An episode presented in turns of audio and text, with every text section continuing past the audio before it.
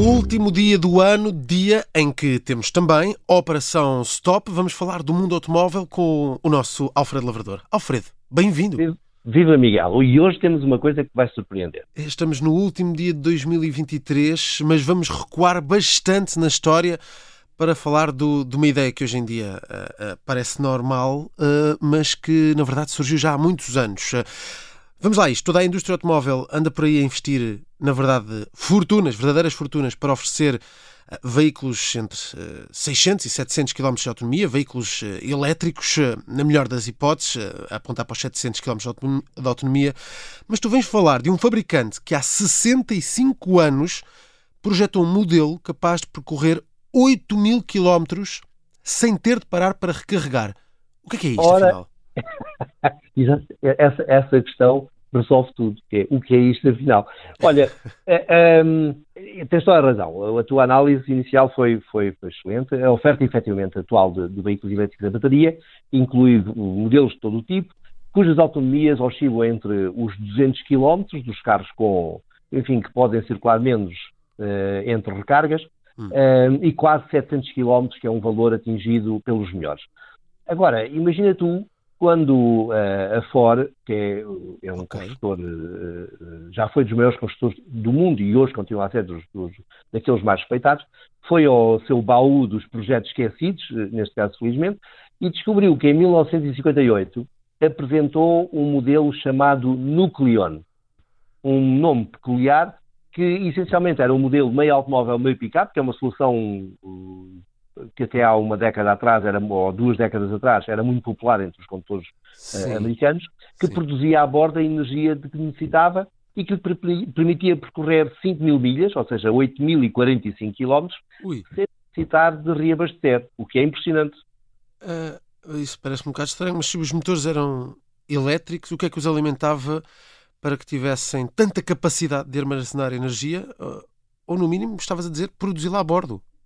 Olha, aí é que residia o problema, porque a, a, a, o, modelo um, produzia a energia que, que, que necessitava, a bordo. Hum. Não através de uma célula de combustível, como hoje existem muitos veículos uh, circulares que o fazem, um, porque estas só surgiriam depois. creio que as primeiras células de combustível hidrogénio que se falavam foram, apareceram para, para, para, para, os foguetões que foram à Lua, por exemplo, eh, para produzir eh, eh, no local a energia. Mas o que a FOR, o que os engenheiros da FOR pensavam foi, e por que não montar um reator nuclear na, na bagageira e, e, e, produzir a energia que, que precisávamos. A, a, a, marca não, não especifica se o, o, combustível desse reator nuclear era o urânio 235 ou o plutónio 239, que eram dois, era um caso de podia ser gasolina ou diesel, mas não, neste caso era urânio ou plutónio. Um, mas, de todas as formas, mesmo que corresse muito bem, era sempre uma espécie de Fukushima sobre rodas.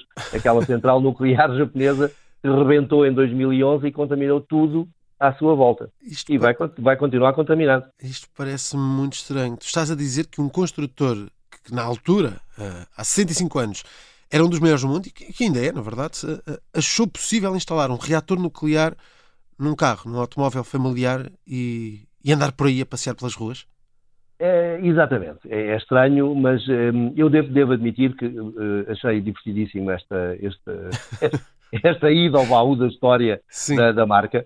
Um, uh, e, nota que a Ford foi o, o, o, primeiro construtor a produzir um carro em série. Na altura, o, o, T. Hum. É, é uma marca com, com pergaminhos indiscutíveis.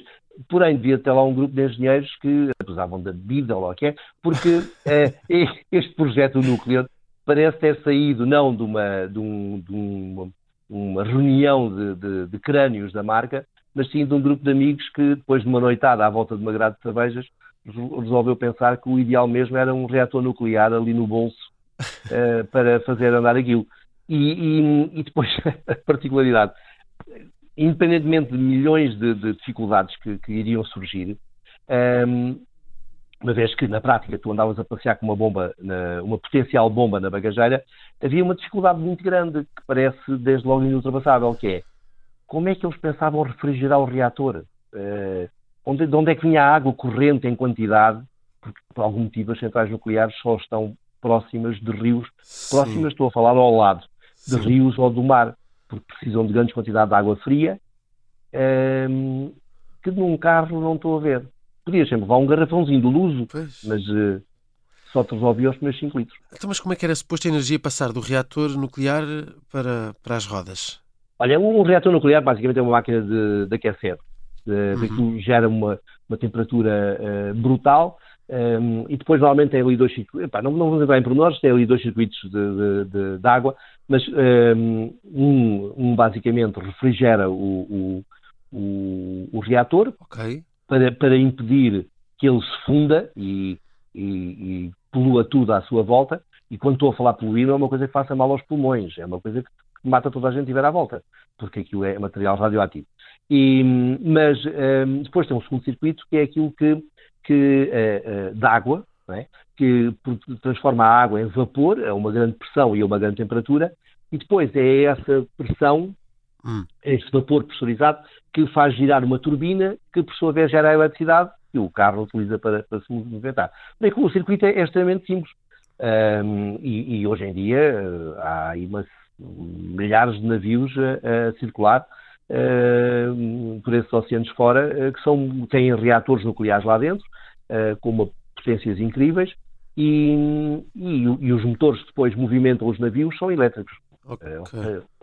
Não é novidade, aliás, não é novidade de forma nenhuma, porque um, é, este projeto da Ford começou a ser pensado em 50 e pouco, que, e, e portanto, só para localizar os nossos ouvintes, 40, 1945 foi o ano em que houve o bombardeamento de Nagasaki e, e agora não, Hiroshima. Hiroshima, e Hiroshima uh, uh, no Japão.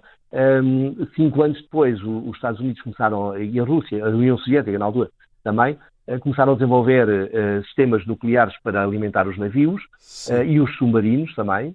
E, pelo que em 58 uh, aquilo estava na berra na altura, em 58 apareceu o primeiro submarino, conseguiu uh, um submarino, obviamente militar, que conseguiu navegar uh, sob os gelos do Polo Norte, ou seja, em todo um hum. lado e do outro, e, e, um ano depois, em 59, apareceu o primeiro navio de carga também movido para a energia nuclear. E, e só um pormenor curioso, que é, este navio tinha uma autonomia de 560 mil quilómetros sem ter que mudar as varetas do uh, as, aquelas varetas sim, radioativas sim, sim, do, do, do, do, reator nuclear. Mas era, era, um, era um navio com bastante autonomia.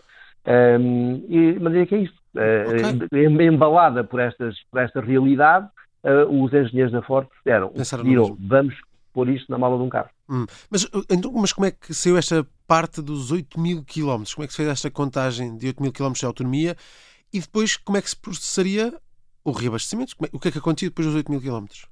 Olha, a Ford não, não vai tão longe. O, o que a Ford fez foi, uh, pensou no assunto, portanto, os técnicos da Ford pensaram no assunto, produziram os desenhos uh, hum. o, do tal veículo, que, que os, os, nossos ouvintes podem ver no, no Observador, uma vez está lá um artigo sobre isso, que saiu ontem, e, e depois uh, terão imaginado um reator muito pequeno, porque efetivamente a energia de que um carro necessita face ao de um navio ou de um submarino uh, é efetivamente ínfima, e, um, ehm, e entanto, e, e, fez os cálculos com o calor que aquilo ia gerar, etc., uh, e, e, estimou que uh, 8 mil quilómetros era, era fácil.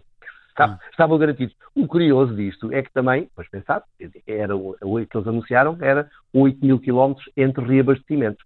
O problema é que o reabastecimento não é como ir ali à Galp e pedir ao guichê, olha, faz favor, dê-me aí uma varinha, uma barrinha de, de, de, urânio ou de plutónio, o que tiver aí mais à mão, vou pôr ali no reator.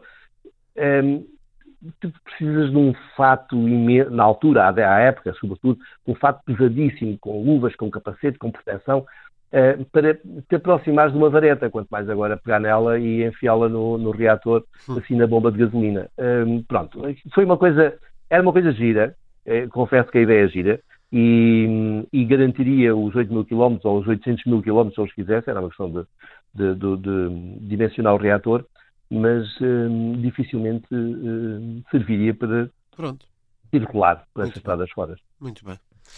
Fica uma ideia, fica uma ideia de há 65 anos a carros com energia uh, nuclear. Terminamos assim esta operação Stop, o último do ano. Alfredo, um bom ano, boas entradas. Bom ano para ti também. Mind